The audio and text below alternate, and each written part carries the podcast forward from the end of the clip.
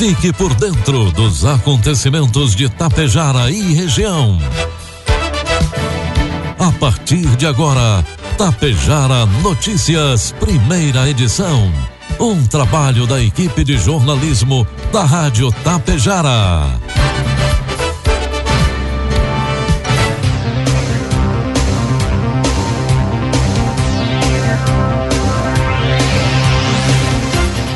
Bom dia, 7 horas, 1 minuto. E está no ar a partir de agora aqui pela Rádio Tapejara, a primeira edição do Tapejara Notícias desta sexta-feira, hoje 31 de março de 2023. Tempo bom em Tapejara, 18 graus é a temperatura. Notícias que são destaques desta edição. Hospital Santo Antônio realiza assembleia e elege nova diretoria. Prefeitura de Tapejara realiza audiência pública na manhã de hoje. Vento e granizo causam estragos em Água Santa. Mais de 300 obras literárias são entregues aos alunos da educação infantil em Ibiaçá. Estas e outras informações a partir de agora na primeira edição do Tapejara Notícias, que tem um oferecimento de Bianchini Empreendimentos e Agro Daniele. Bianchini Empreendimentos apresenta Edifício Fratelli. Localizado em área nobre da cidade, perto de tudo que você precisa, com excelente área de lazer e espaços cuidadosamente projetados para despertar as mais belas emoções. Apartamentos de dois e três dormitórios, com ambientes amplos e integrados. Salas comerciais térreas, pensadas em valorizar o seu negócio.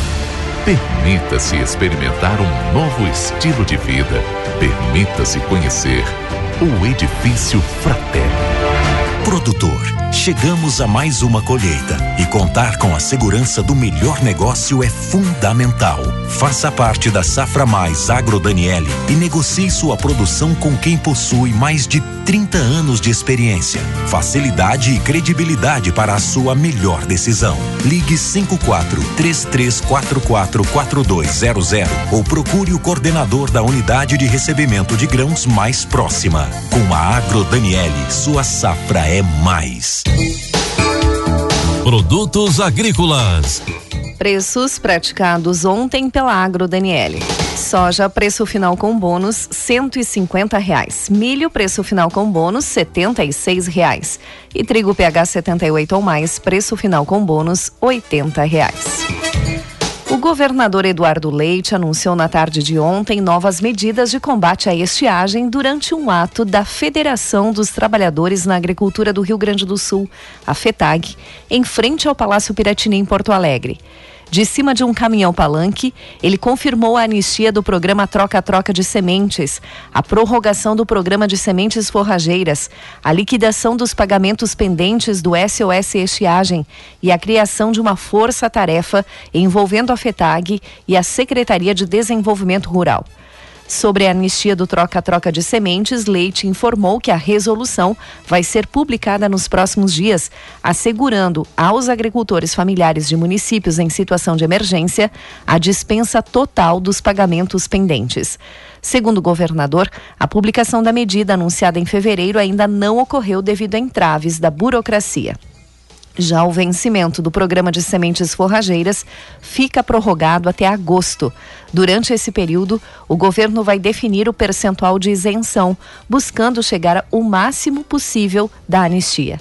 Além disso, Leite determinou a criação de um grupo envolvendo a FETAG e a Secretaria com a finalidade de desenvolver programas voltados para a agricultura familiar com recursos do Tesouro Estadual.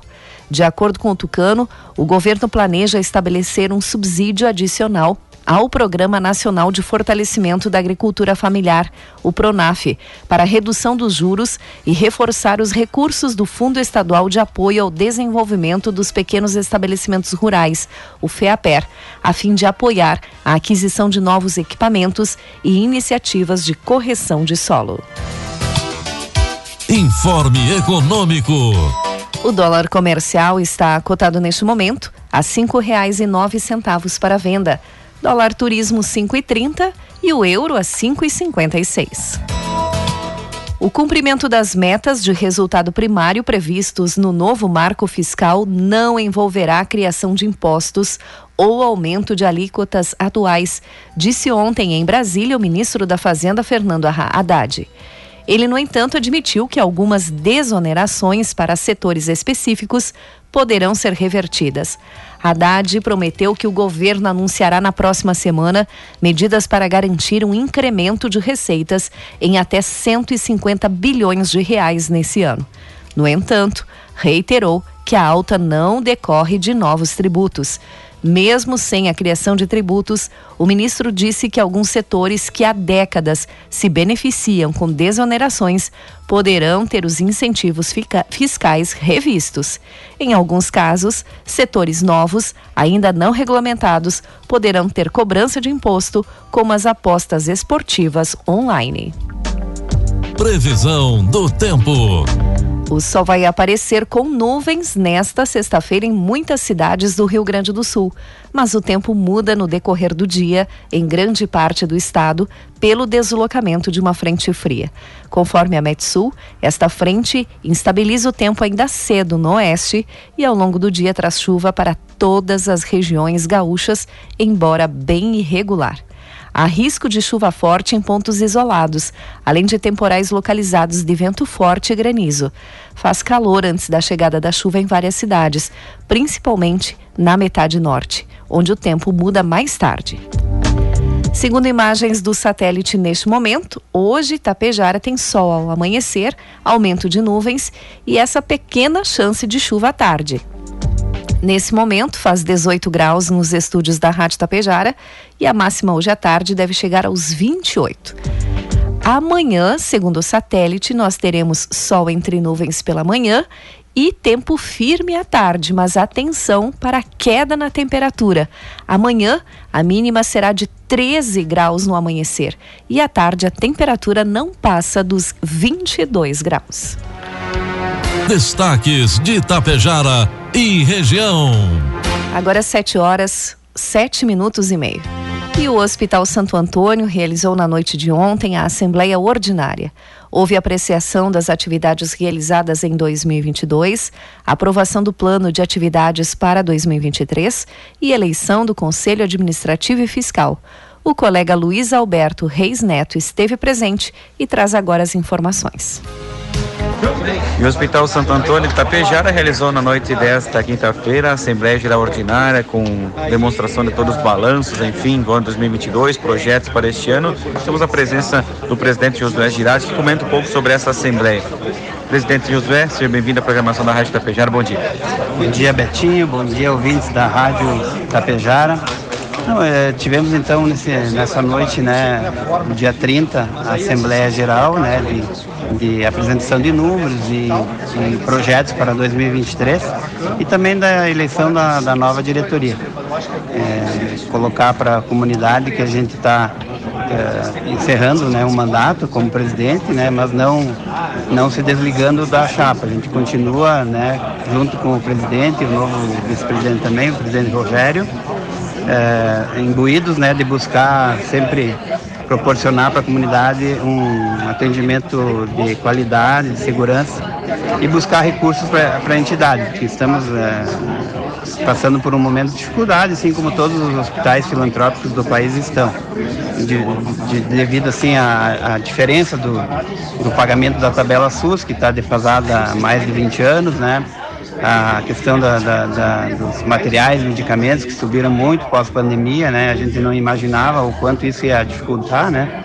E, mas assim a gente colocou também à disposição da comunidade novas, novos serviços, né? A gente atende ao SUS com, no, com três ambulatórios hoje no hospital, então a comunidade está tá bem atendida com relação a isso. Agradecer também a, a, todos os associados que estiveram presentes na noite, né? A referendar a, os números e a eleição também. Josué, dá para se destacar mesmo essa questão financeira, claro, muito devido a questões externas, não dentro do hospital que fosse o problema financeiro, mas dá para destacar também positivamente que o hospital vira referência a cada dia que passa, pois atendeu primeiro os municípios da Munor, agora sai da Munor, tem municípios de todo o norte rio-grandense que o Hospital Santo Antônio vem atendendo também. Com certeza, Betinho. Ah, ah, o Estado, né, que faz a regulação de todos os atendimentos através ah, do GERCOM e do gerente, então às vezes a gente está recebendo pacientes aqui de, de, de, outras áreas que não seriam nem nossas, né? Até pela estrutura que o hospital tem, que, que foi um trabalho de toda a comunidade, importante frisar, né? Que a comunidade participou desse, desse crescimento, dessa evolução do hospital e de, de todos os, os, presidentes anteriores que passaram pela instituição, então é importante frisar que o trabalho sempre foi de união. E nesse momento também a gente está conclamando a, a, comunidade que entre no, no clima da união com a instituição, abraçar a instituição por dois motivos. Um, que nós estamos comemorando também os 85 anos do hospital esse ano. Começamos em janeiro e te, temos uma programação para o ano todo, né? Temos um, uh, uma campanha de doação de sangue, então, que a comunidade também pode participar. Uh, esse é um dos motivos, né? E o motivo principal também, né? Que, como o, todos os hospitais estão com dificuldades, nada mais que a gente possa uh, chamar a comunidade a participar também desse processo, né? Envolver as entidades, os agentes políticos, para que, que a gente consiga manter a estrutura toda. Mas é importante frisar que, embora a gente esteja com dificuldades, a gente manteve todos os pagamentos em dia dos funcionários, dos médicos, fornecedores, nunca atrasamos nada. Então, é importante que a comunidade saiba disso também. Presidente, sucesso agora na sua sequência como secretário na, na gestão, tesoureiro, e a emissora parceira fica sempre à disposição também. Obrigado, Betinho, obrigado à Rádio Tapejara por abrir espaço, né? e a gente está aí, continuamos juntos né, com a diretoria para uh, trabalhar em prol do Hospital Santo Antônio. 7 horas 12 minutos, 18 graus é a temperatura. E hoje, sexta-feira, a partir das 9 horas da manhã, no plenário da Câmara de Vereadores de Itapejara, será realizada uma audiência pública para apresentação e discussão de alterações da Lei Municipal 4.518, do dia 29 de dezembro do ano 2020, referente ao plano diretor do município de Itapejara. Todos os segmentos representativos da comunidade tapejarense e todos os interessados estão convidados a participar. A administração de Água Santa, através da Defesa Civil do município, esteve visitando as localidades que foram atingidas pela chuva de granizo e fortes ventos na tarde de quarta-feira. Algumas propriedades sofreram perdas em lavouras de milho e soja, bem como nas propriedades hortifruti e granjeiras. Os agricultores que tiveram seguro ou proagro poderão agora encaminhar para minimizar os danos. As estradas do interior também sofreram com a forte chuva e o vento forte, tendo até algumas delas a passagem bloqueada por árvores que caíram. A Secretaria de Obras e Trânsito também esteve na manhã de ontem realizando a recuperação das estradas com o cascalhamento e britagem das vias. A Secretaria de Agricultura e Meio Ambiente de Água Santa também visitou as propriedades que foram atingidas pelo granizo. Na última semana foi entregue para as crianças do EMEI Casulo de Ibiaçá uma biblioteca do PNAE, que é o Programa Nacional de Assistência ao Ensino, com mais de 300 obras de literatura infantil com títulos de grandes e diversos escritores. São livros que proporcionam um encantamento e despertam o gosto pela leitura. Todo o material tem o comprometimento de estar de acordo com a necessidade dos alunos e também em concordância com as instituições de ensino. A grande missão do material do PNAE é disseminar a leitura, incentivando o crescimento educacional do país. O programa foi montado com a intenção de distribuir livros voltados para as escolas e levá-los diretamente até as instituições. No ano passado, o Poder Público de Biaçá havia adquirido a biblioteca para os anos iniciais do ensino fundamental, e neste ano os contemplados foram as crianças da educação infantil. O prefeito de Ibiaçá, Ulisses Sequim, junto com representantes da Secretaria de Educação e a direção do EMEI Casulo, fez a entrega dos livros para as crianças que puderam interagir com o material. E os casos de dengue seguem em crescente alarmante aqui na região. A chefe do Núcleo de Vigilância Ambiental de Passo Fundo, Ivânia Silvestrin, informou ter 42 casos de dengue agora contraídos em Passo Fundo. O número dobrou em uma semana, alertando as autoridades não só do município de Passo Fundo, mas de toda a região. De acordo com a chefe do núcleo, várias pessoas aguardam ainda o resultado do exame e o número de casos pode ser bem diferente no dia seguinte. Os principais sintomas da dengue, causadas por um vírus, é a febre alta, dor nos olhos, mal-estar, falta de apetite e manchas vermelhas no corpo. Quem apresentar esses sintomas deve procurar uma unidade de saúde.